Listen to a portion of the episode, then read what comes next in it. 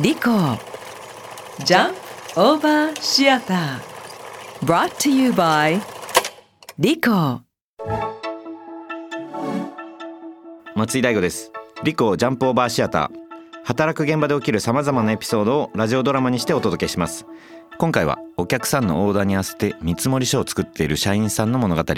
作成した見積もりにちょっと足りない部分があったようですよ。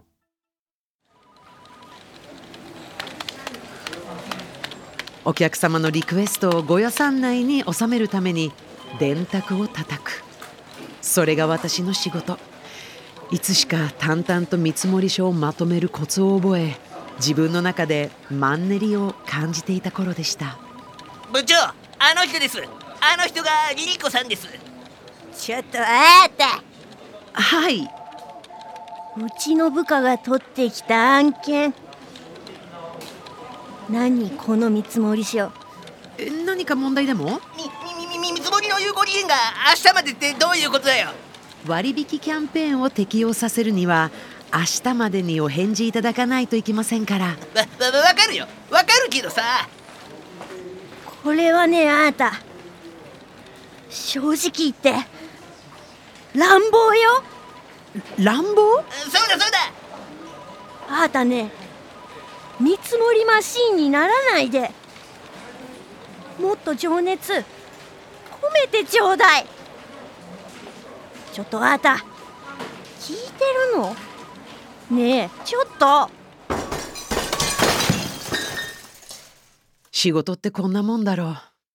そんな風に高をくくっていた私は乱暴な見積もりマシンという言葉にショックを受けて気づけば会社の医務室のベッドにいました。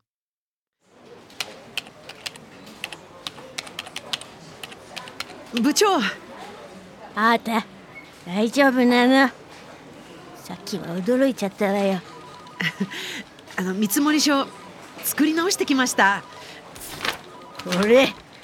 お申し込みがキャンペーンの有効期限を過ぎた場合は割引が適用されないので通常料金をいただきます。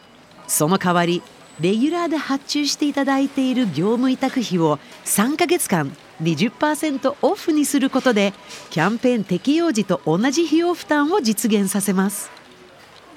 こんなこと勝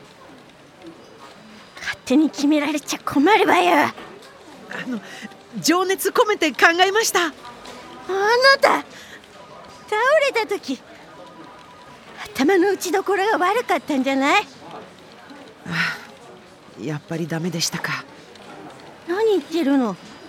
最高よ！情熱っていうか人情味があるっていうの？早速これ使わせていただくわ。ありがとうこの一件以来私は見積もりマシーンから卒業することができたのですが少し困ったことがリリコさん。見積もりお願いします。人情増し増しで。無理です。そこをなんとか。ね。無理だってバー。ンもう。もうも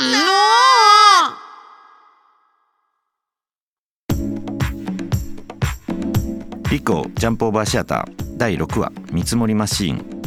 出演リリコ板倉武史鈴正源原案はラジオネームザクロさん脚本北村健二演出松井大吾でお送りしました。リコジャンプオーバーシアター次回もお楽しみに。